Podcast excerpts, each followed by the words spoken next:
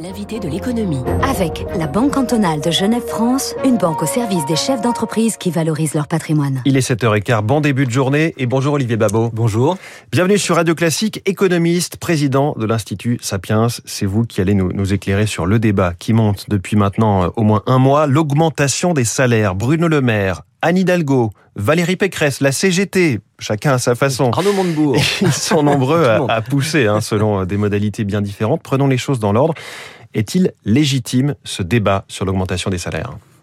Ce débat sur la répartition de la valeur ajoutée, parce que c'est ça en fait, hein, euh, entre les salaires et puis euh, le reste de l'usage, c'est-à-dire en fait, euh, mettons les profits pour faire très rapidement, l'excédent brut d'exploitation pour parler en économiste, euh, évidemment il est toujours légitime. Mais enfin, si on regarde sur sur la durée depuis 1949, en réalité le partage de la valeur ajoutée est plutôt au profit des salariés. On était à 50% de la valeur ajoutée en 49, aujourd'hui on est autour de 60%, et il n'y a pas eu de rupture récemment. Donc euh, pour l'instant, il n'y a pas eu de chute qui pourrait justifier vraiment une, une forme de rattrapage. Euh, en, en, 2020, il y a eu 1,5% d'augmentation des salaires. En 2019, 1,7 avec une inflation extrêmement faible. Donc il n'y a pas de décrochage. Si alors pourquoi ce débat intervient maintenant? Je sais qu'on est en pré-campagne présidentielle, mais quand même le ministre de l'économie incite les entreprises qui peuvent se le permettre à augmenter les salaires, c'est qu'il y a peut-être un sujet, en tout cas conjoncturel. C'est peut-être lié à une inquiétude sur le pouvoir d'achat. Je crois qu'il y a d'ailleurs dans, dans, les échos ce matin un, un, sondage qui dit que la perception hein, de la baisse du pouvoir d'achat euh, par les Français est relativement forte.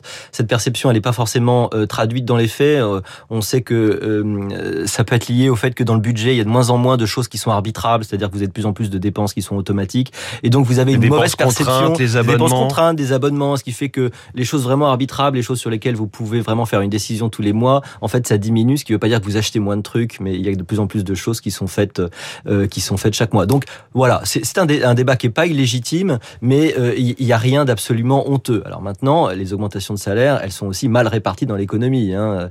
On sait que par exemple dans la restauration et dans l'hôtellerie, paradoxalement, là à la fois où il manque de bras, ils ont du mal à augmenter les salaires, alors qu'évidemment dans d'autres professions, ça augmente plus. Mais alors justement, pourquoi est-ce que dans ce genre de secteur, les secteurs en tension, logiquement, la loi de l'offre et de la demande sur ce marché du travail devrait conduire les, recruteurs à augmenter un petit peu les salaires. Pourquoi est-ce que ça n'arrive pas, tout simplement? Bah, Probablement parce que vous avez un problème bah, non seulement de, enfin, vous avez un problème non seulement de disponibilité des compétences, ça c'est certain. Parfois, vous avez tout simplement pas les gens qui se présentent. Donc, augmenter les salaires ne, servira à rien. Puis, vous avez un problème de, de capacité aussi, à un moment donné, où la productivité, ou les coûts qui sont associés, évidemment, ne permettent pas d'augmenter les salaires. Aujourd'hui, la protection sociale en France, c'est 32% du PIB hein, que ça absorbe. On est le record, euh, le recordman mondial hein, dans, en, en, dans, le, dans, le, dans le monde. Hein. Donc, euh, on est le pays qui dépense le plus. Et donc, c'est ce qu'on appelle ce coin fiscal. Donc, cette différence entre le brut brut, si vous voulez, c'est-à-dire ce que paye le le, le product, le l'employeur, le, patron, l'employeur, et puis ce que touche vraiment après charge sociale et puis encore plus après euh, impôt sur le revenu, c'est-à-dire le net net, si vous voulez. Le virement bancaire, voilà. Voilà, le virement bancaire, ce que vous avez vraiment après prélèvement à la source, ça, cette différence, elle est extrêmement grande et ça peut évidemment expliquer la différence de perception. C'est un rapport de 1 à 2 environ C'est un rapport quasiment de 1 à 2. Après, ça, ça, différent en fonction de votre niveau parce que par exemple, on a beaucoup diminué les charges sociales pour les très bas salaires, par exemple. Oui. Hein Alors, le salaire des profs ou le salaire des infirmiers, là, c'est plus un choix de société. Ah là, on est hors marché. Hein. Qu'une question budgétaire, en fait, ou qu'une question d'économique. Bien sûr. Là, là, on est clairement hors marché. Donc, si on veut revaloriser, bah, c'est un choix social, c'est un choix budgétaire. Euh, il faut signaler quelque chose, par exemple, sur le salaire des profs. Hein. Euh, la part dans le PIB donnée à l'enseignement par l'Allemagne euh, est inférieure à la France. Hein. C'est 4,8% du PIB pour l'enseignement en Allemagne. En France, c'est 5,5%. Et pourtant, les salaires des enseignants en Allemagne, c'est x2 par Ouais. rapport à chez nous. Alors, comment ils font? Eh ben, tout simplement, ils travaillent plus longtemps, plus d'heures par semaine, ils ont des carrières plus longues et ils ont euh, cinq semaines de vacances en moins. Peut-être qu'à un moment donné, l'augmentation du salaire, et c'est peut-être ça une des vraies pistes, euh, c'est peut-être tout simplement de travailler un peu plus. Alors, on va y, on va y venir, mais quel rôle dans l'État, euh, quel rôle pour l'État plutôt euh, dans tout ça, lui qui est à la fois employeur, législateur, euh, ceux qui aujourd'hui ou celles se battent pour arriver un jour à l'Élysée, ont en tête les mesures qu'ils prendront une fois en fonction? Que peut faire l'État dans ce genre de situation Oui, les propositions sur les salaires sont toujours un peu étonnantes parce que bon, bah, c'est une décision normale. Vous avez des, des salaires planchers, ça c'est normal. Il y a même parfois d'ailleurs des salaires plafonds. Euh, mais à partir de ça, vous êtes à peu près libre hein, de déterminer votre salaire quand vous n'êtes pas dans le public, dans un, un, cadre hors marché, comme on le disait, euh, la fonction publique hospitalière ou, ou, les enseignants. Alors comment, euh, par exemple, Valérie Pécresse propose euh, d'influer eh ben, en, en, jouant évidemment sur les charges sociales? Bah, Elle propose d'augmenter les salaires de 10% sans que ça ne coûte rien à 2,2% du SMIC. Voilà, donc en baissant les, les, les charges effectivement salariales. En baissant les charges salariales. Alors d'accord, ça, ça veut dire que c'est un autre choix de société, c'est que cette protection sociale, vous la faites pas disparaître. Ça veut dire que vous la déportez, ces coûts de protection sociale. Est-ce que vous êtes capable, euh, par exemple, de la déporter de plus en plus sur euh, sur la consommation, euh, sur des formes d'impôts ou sur d'autres formes de revenus? C'est possible. C'est ce qu'on a commencé à faire la CSG, à, faire avec la CSG. Puis on pourrait imaginer aussi qu'on soit plus efficace dans nos dépenses sociales, de faire peut-être plus avec avec autant, voire plus avec moins. Il y a toujours ce calcul de mon collègue Patrick Artus, hein, qui est économiste et qui a fait ce calcul terrible. Hein. Si vous mettez un euro en, en, en retraite en 1980, par la répartition, ça vous fait aujourd'hui 2 euros. Et avec le système par capitalisation, ça vous en fait 20. Oui, c'est dur. ça, ça, fait mal, effectivement. Alors, autre proposition, Anne Hidalgo qui propose de doubler les salaires des jeunes profs. Là, on a, on a eu tout un débat la semaine dernière sur l'aspect budgétaire.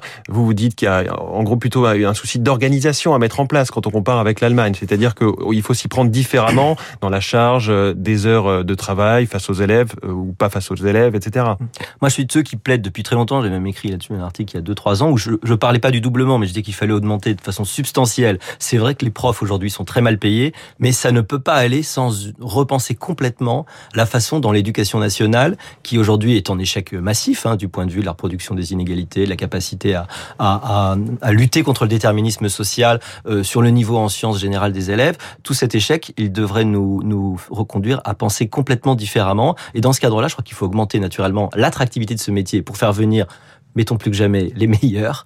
Et, et ça, ça veut dire non seulement changer euh, le, le, salaire, mais aussi les conditions de travail. Donc l'attractivité, c'est important de dire. C'est pas simplement le niveau de salaire. Mais bien sûr, parce qu'il y a plein de choses. de contrat. C'est les conditions de travail, c'est le fait que les jeunes profs sont envoyés dans les EBS en préparation, euh, comme on envoyait au CASPIP en 1914 euh, hmm. les, les, plus jeunes. C'est complètement ridicule. Il faut des gens qui y aillent euh, avec une mission déterminée, qui soient naturellement bien mieux payés, avec des méthodes particulières, et euh, ce serait quand même meilleur pour tout le monde. Ce que vous dites sur les profs est sans doute vrai aussi, par exemple, pour les chauffeurs routiers ou pour d'autres secteurs en tension, où là, ça date pas de la reprise euh, post-pandémie, ça date de bien avant les difficultés de, recrutement. Donc, il y a cette question d'attractivité, et vous le disiez, vous commenciez à le dire. Pour vous, plus globalement, ce débat, il repose la question du temps de travail à la française. Oui, il faut reconnaître, il faut redire qu'on fait partie du pays et des pays où on travaille le moins euh, et le moins longtemps. Hein. Non seulement le moins dans l'année, mais le moins longtemps dans une vie. Et, à un moment donné où euh, peut-être qu'on peut se dire que ce qu'on gagne est un petit peu proportionnel au travail qu'on fournit. Alors c'est très bien cette idée euh, de division du, du, temps de travail, mais ça paraît une, une chimère. Le travail ne, ne, se divise pas comme un gâteau. Il, au contraire, il croît plutôt comme un comme un arbre. Plus il y a de gens qui créent de la valeur, plus il y a des choses qui se créent. Si vous arrivez à former les compétences mmh. en face c'est un, de nos problèmes en France. Mais ce qui est certain, c'est que il faut envisager l'idée qu'à un moment donné, euh, cette augmentation du temps de travail sera la condition au fait de pouvoir gagner plus. Euh, travailler plus pour gagner plus, euh, ça a l'air complètement stupide. Vous remettez ce slogan à la mode. bah, c'est quand même la chose la plus simple qu'on fait en général pour quand on veut avoir plus de revenus. Ouais. En tout cas, à l'heure du petit déjeuner, Olivier Babot nous l'a dit, le travail n'est pas un gâteau. Il était l'invité de l'économie ce matin en direct sur Radio Classique. Votre dernier livre, je le signale, Le nouveau désordre numérique, comment le digital fait exploser les inégalités. C'est chez Buchet Merci beaucoup et bonne journée. Il est 7h24. Vous écoutez Radio Classique. Avec la gestion Carmignac, donnez un temps d'avance à votre épargne.